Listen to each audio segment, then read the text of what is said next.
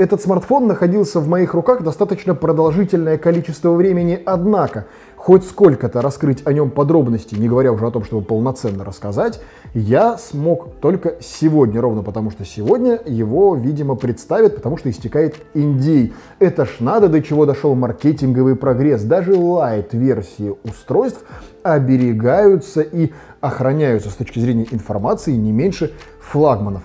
Именно так недоумевал и я, пока не понял, в чем соль. Такие лайт-версии устройств легко могут потеснить, ну если не флагманов, то некоторых середнячков АТ и брендов совершенно точно. Впрочем, господа, здравствуйте, давайте, как всегда, обо всем по порядку.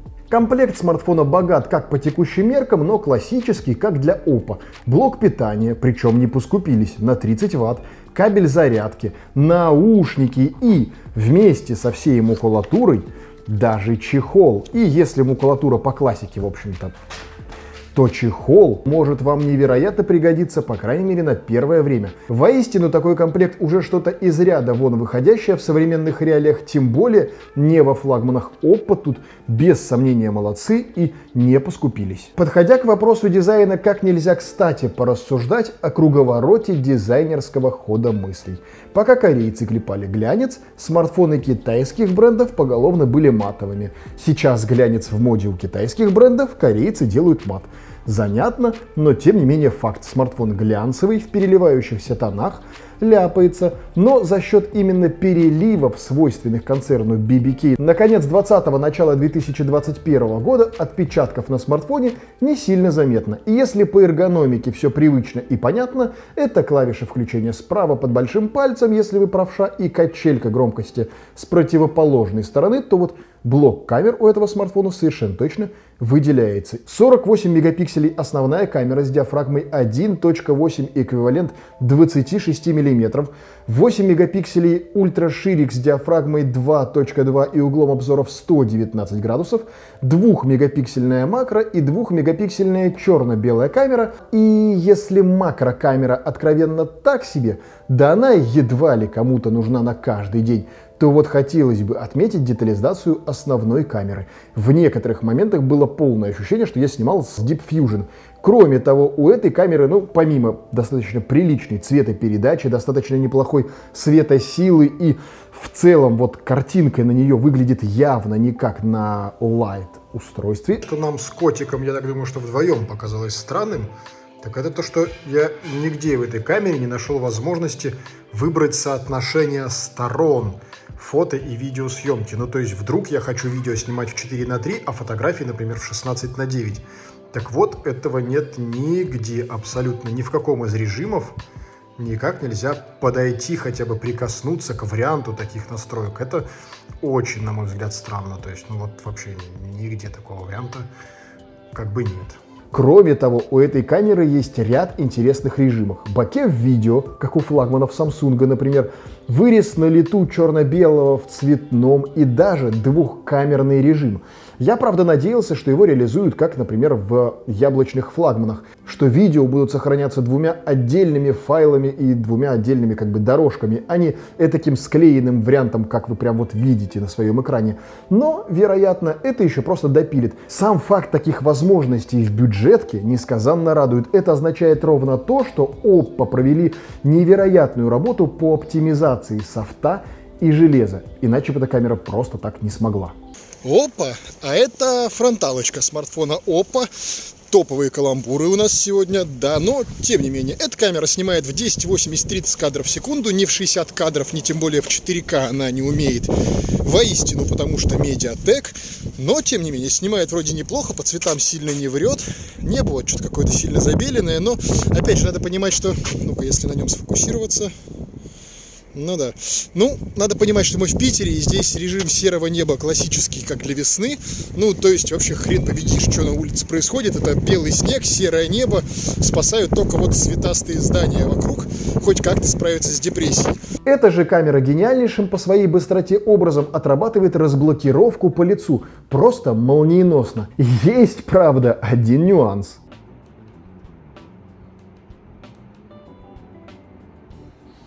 То есть он реально по фотографии думает, что это я. Гениально.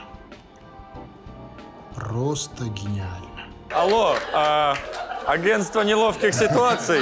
Не знаете, да, что делать? Ну, спасибо. Тут надо понимать, что в подавляющем большинстве Android-смартфонов, будь то флагманы или совсем бюджетки, разблокировка по лицу — это в большей степени защита от дурака. Что вы такого должны хранить в своем телефоне, от кого защищать и кто вы по жизни, чтобы у вас сложилась ситуация, чтобы вы думали, как хорошо, что правительство не знает, что сейчас находится в моем смартфоне.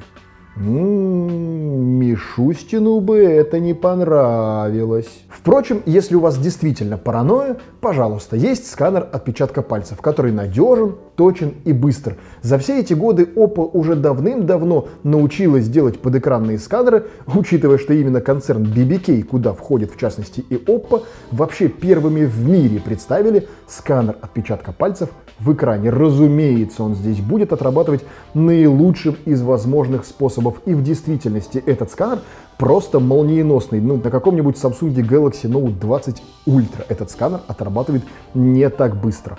Экран у нас это 6.43 дюйма, по факту будет ровно 6.4 за минусом скруглений и выреза под фронтальную камеру. Это, в общем-то, по классике. Разрешение этого экрана это 1080 на 2400 с плотностью 409 точек на дюйм. Данных о яркости и пиковой яркости этого экрана я вам предоставить не могу, ровно потому что найти их где-либо в сети возможным не представляется. Просто потому что про этот смартфон еще нигде ничего нет, и он действительно держится ну, в какой-то вот невероятной тайне. Внутри же самого смартфона какими-либо утилитами эту информацию вытащить не получилось, по крайней мере у меня. Может кто-то более умный сможет, но тем не менее это очень яркий и сочный экран. Просматривая на нем контент, временами забывая, что ты вообще сидишь не за флагманом, а за некой лайт-версией. Это действительно, если не какой-то рывок вперед, рывка в этом экране с технологической точки зрения совершенно очевидно, что никакого нет. Но то, что это хороший, сочный и яркий экран, совершенно точно. Немного огорчает тот факт, что на фоне конкурентов, которые в этом году вышли уже со стереодинамиками, здесь только моно, но не могли же везде все сделать хорошо. Где-то мы должны с вами и пострадать. С другой же стороны, это вполне себе ну, нормальный динамик, как для бюджетки. Он вполне себе громкий, он выдает вполне себе неплохой, не хрипящий и не свистящий звук. Для бюджетки, на мой взгляд, более чем достаточно. Учитывая все остальные плюшки этого смартфона, разумеется, если бы их у него не было, я бы и до звука, вероятно, докопался бы и сейчас рассказывал, что как так, где мое стерео. Но учитывая все другие плюсы этого смартфона, да и ладно.